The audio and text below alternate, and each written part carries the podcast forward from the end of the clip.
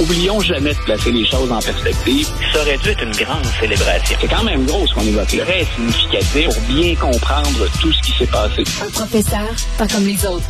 Luc la liberté.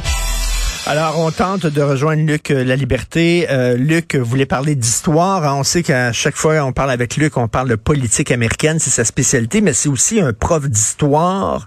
Et il a publié une chronique euh, où il envoie un message à la nouvelle ministre de l'Éducation supérieure. C'était Danielle McCann avant.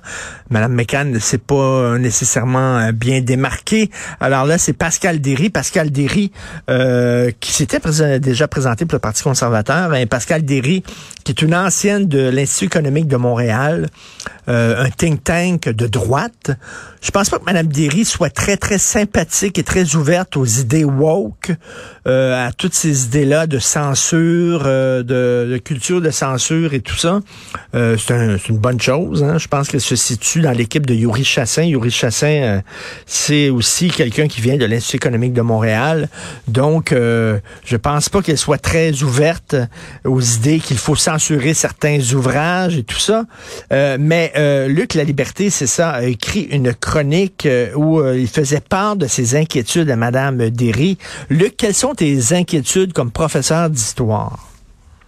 Oui, ben écoute, c'est c'est toujours, on hésite toujours un peu avant de s'adresser à la ministre, mais comme j'avais contribué à la réflexion puis même à la décision concernant le nouveau cours d'histoire obligatoire dans les cégeps, ben, je me suis dit, écoutez, relançons le ministre parce qu'il y a, il y a un certain nombre de choses qui correspondent pas à l'entente euh, qui avait été conclue avec sa prédécesseur, qui est Mme Mécan.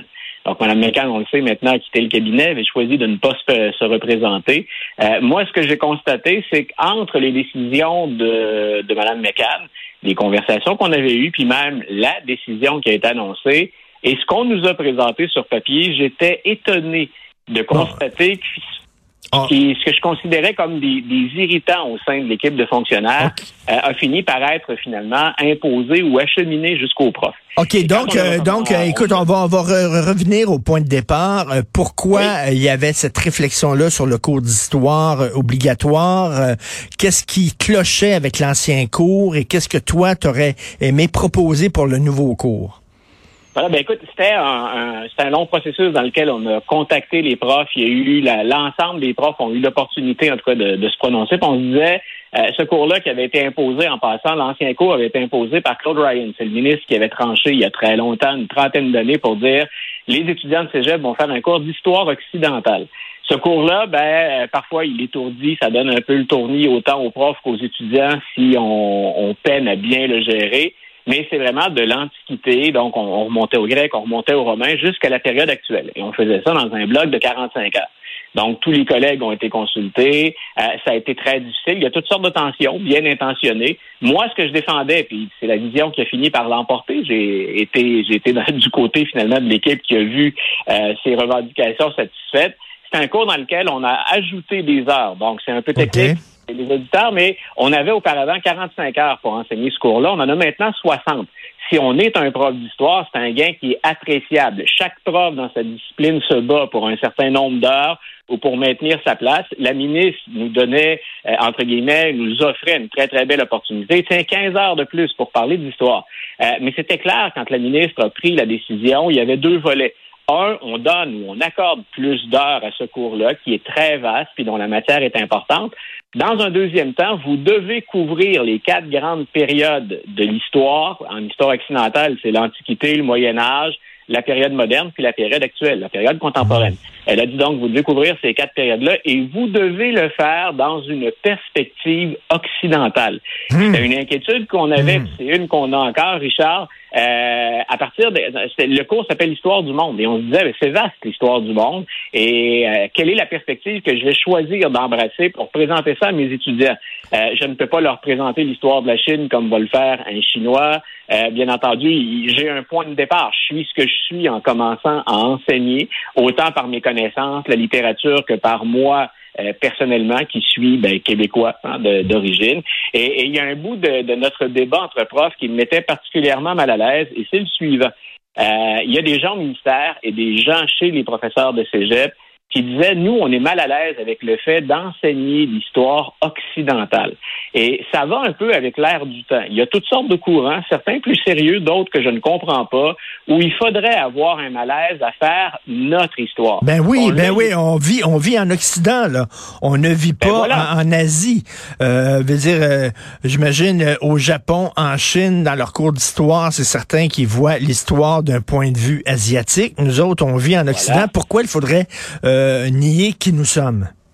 Ben, tu vois, et quand je dis que c'est un peu dans l'air du temps, c'est qu'on le sait qu'il y a un certain, un certain nombre d'activistes sur la place publique qui, et, sur le fond, ils ont raison en disant l'histoire occidentale, elle a des pages glorieuses, je pense qu'il faut le dire, mais elle a aussi des pages qui sont très sombres, ben très dures, où essentiellement c'est négatif. On on va pas nier, personne ne dit on va faire un cours de propagande occidentale. Ben. Euh, nous, ce qu'on enseigne, bien sûr, c'est l'histoire dans son ensemble avec ses pages sombres. Mais de me faire dire parce qu'il y a eu de la colonisation, parce qu'il y a eu de la traite de, l'esclavage, parce qu'il y a eu de la discrimination, des inégalités, euh, on ne va pas enseigner l'histoire. Ma ben première réflexion, c'est un, à partir de quand un historien doit censurer des thèmes ou éviter d'en parler, et à partir de là, je décroche. Euh, c'est peut-être ma perception d'histoire. Personne hmm. ne détient la vérité là-dedans, mais euh, je me disais pourquoi serais-je gêné de faire ça? Et l'autre, pourquoi serais-je gêné aussi d'être un occidental? Euh, et je répète, ça ne veut pas dire qu'il n'y a pas ces pages sombres, mais combien de civilisations dans l'histoire de l'humanité avaient en elles les germes de l'autocritique? Et moi, c'est un aspect que je trouve très intéressant, c'est qu'à partir du moment où on arrive, par exemple, au 18e siècle, à la philosophie des Lumières, qu'on met en place ben, euh, une démocratie, mais la liberté d'expression, euh, cette civilisation occidentale est en mesure d'avancer et de s'auto-critiquer. Et on le voit actuellement. Euh, il y, a beaucoup de gens qui disent ben j'en ai contre la façon de faire de la politique ou euh, ce qu'on fait au Québec, au Canada, aux États-Unis ou dans l'ensemble du monde occidental. Et de, de, de ce choc parfois d'idées puis dans certains cas même de civilisation bien, on en arrive à une solution, à une évolution, puis dans bien des cas, à un progrès. Donc, c'est la et Luc, et Luc, et Luc, je trouve ton approche très respectueuse des autres, c'est-à-dire que tu dis, ben moi, je suis un occidental, ce serait présomptueux de ma part de de, de, de voir, de, de, de, de, prétendre à donner des cours d'histoire d'un point de vue oriental. Je ne suis pas oriental, donc je ne ferai pas un genre d'appropriation culturelle. Je suis occidental. Et tu sais, dans les années 60, on disait sur les campus en France, on disait d'où tu parles?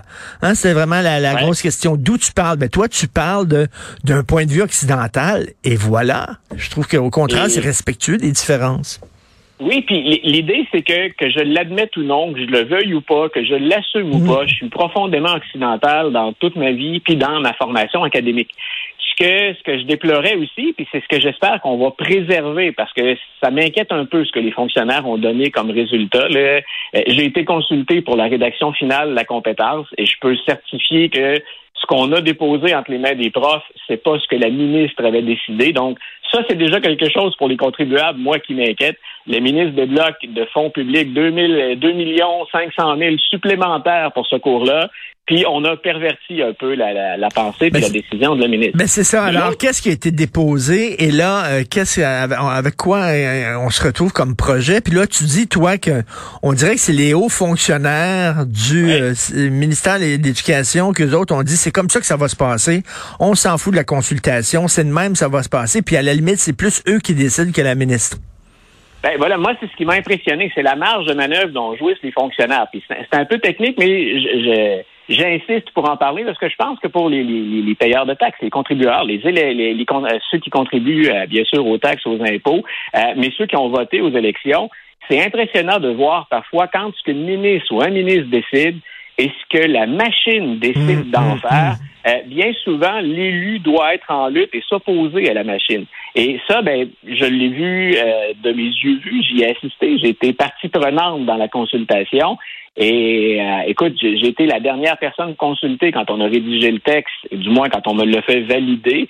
Euh, puis tout à coup, débarque entre nos mains un projet qui, écoute, on n'a pas tout changé, mais c'est très différent de ce que devait ah être la version finale. Par exemple, et je le répète, euh, on a ajouté des heures de plus et des millions de plus pour enseigner l'Antiquité et le Moyen Âge, deux périodes dont nos étudiants ignorent à peu près tout.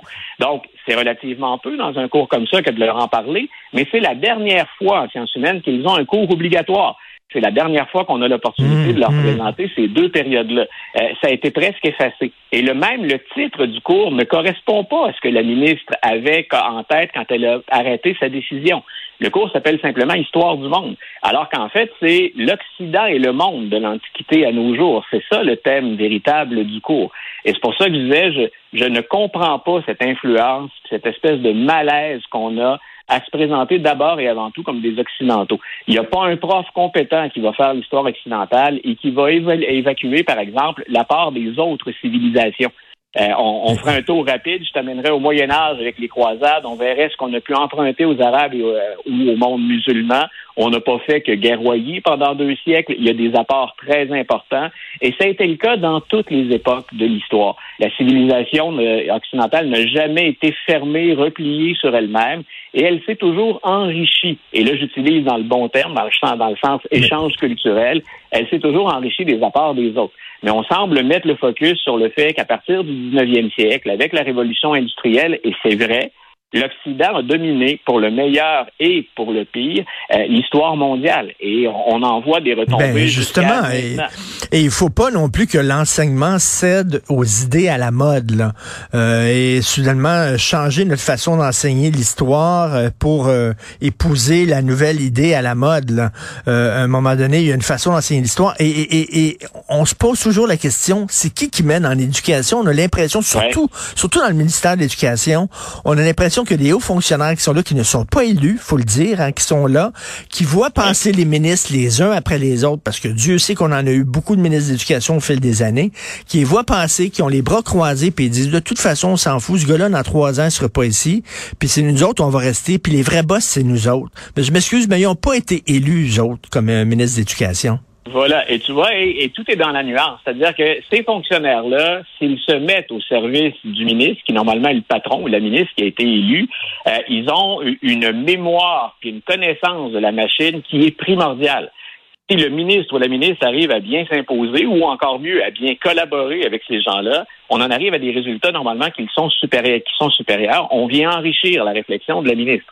Moi, j'en ai à partir du moment où on dit, ben, un peu comme tu l'as dit, euh, de toute façon, on va nous envoyer quelqu'un d'autre éventuellement. Continuons ben oui. à faire rouler la machine. Et, et là, ça m'inquiétait. Et l'autre chose, c'est un peu mon, mon cheval de bataille, c'est que l'histoire a toujours, c'est toujours enrichi d'approches et de perspectives différentes. C'est le cas. Il y a des thèmes qu'on aborde maintenant au 21e siècle qu'on n'avait jamais pensé à aborder avant. Ça a été le cas, si on recule un peu pour les auditeurs, l'histoire des femmes ou l'histoire des groupes minoritaires ou des travailleurs, par exemple, on a été longtemps à l'éviter. On faisait l'histoire des grands personnages, des décisions politiques. Puis à un moment donné, on s'est dit, l'histoire, ce n'est pas que ça. Et là, on a eu ben toutes oui. sortes de nouveaux champs ou d'expertise qui se sont ajoutés. Je, ben oui, et je me, je me souviens, euh, récemment, j'ai vu un film, euh, écoute, sur la Deuxième Guerre mondiale, et j'ai appris oui. que dans l'armée française, il y avait des unités de, de, euh, d'arabes, de, de, de maghrébins, là, qui, qui, qui luttaient. Puis tu sais, les films aussi sur le, euh, la participation des Noirs euh, pendant la Deuxième Guerre, etc. Ben, c'est intéressant qu'on en parle de ça. Puis effectivement, ça, c'est parce et, que... Et de faire ressortir, je prends ton exemple de la Deuxième Guerre mondiale, de faire ressortir effectivement qu'à un moment donné, ce qu'on manque, là, c'est d'uniformes. On remplit des uniformes et ces gens-là, on va les chercher et ils servent carrément, dans plusieurs cas, de chair à canon. Euh, c'est un côté qui a tout été évacué, dont on parlait trop peu, et qui pourtant euh, est documenté, pour lesquels il y avait des témoignages qu'on met maintenant en lumière. Donc, je suis pas contre les collègues qui disent, ben, on revient sur cette période-là, il y a un lien avec le contexte actuel. Bien entendu qu'on s'ouvre aux minorités, qu'on s'ouvre à l'exploitation et qu'on doit reconnaître un certain nombre de choses. Ce que j'aime, moi, c'est qu'en Occident, on est capable de faire ça. Il y a d'autres civilisations, on pourra en nommer plusieurs, où c'est impossible de le faire de l'intérieur, où on a des dérives autoritaires, où un contrôle de l'information puis du travail des chercheurs et des universitaires qui doit correspondre aux valeurs d'un régime. Fort heureusement, on vit dans une société où on est en mesure de tout aborder. On le fait avec le doigté nécessaire, on le fait avec des preuves, on le fait avec des sources, euh, on le fait en donnant la parole, bien entendu, aux gens qui ont été victimes ou qui ont été lésés, mais on ne doit surtout pas s'empêcher d'en parler ou de renier le fait qu'au point de départ, nous sommes des Occidentaux. Ben, c'est ça, exactement. Là. Et euh, je suis très content de voir un, un professeur d'histoire, justement, qui s'élève contre cette poussée des woke. On peut lire ton texte qui s'intitule Lettre à la ministre Derry et on va voir euh, effectivement que, où elle va trancher. Hein, je l'ai dit, elle est plutôt à droite. Madame Derry, elle vient de l'Institut économique de Montréal. Je pense pas qu'elle est très, très, très... Une, conservatrice assumée aussi. C'est ça, donc je pense pas qu'elle soit très sympathique aux idées woke, là, mais ça va être intéressant de suivre ça. Merci Luc, La Liberté, bonne semaine. Une bonne semaine, Richard. Bye. Salut, bye.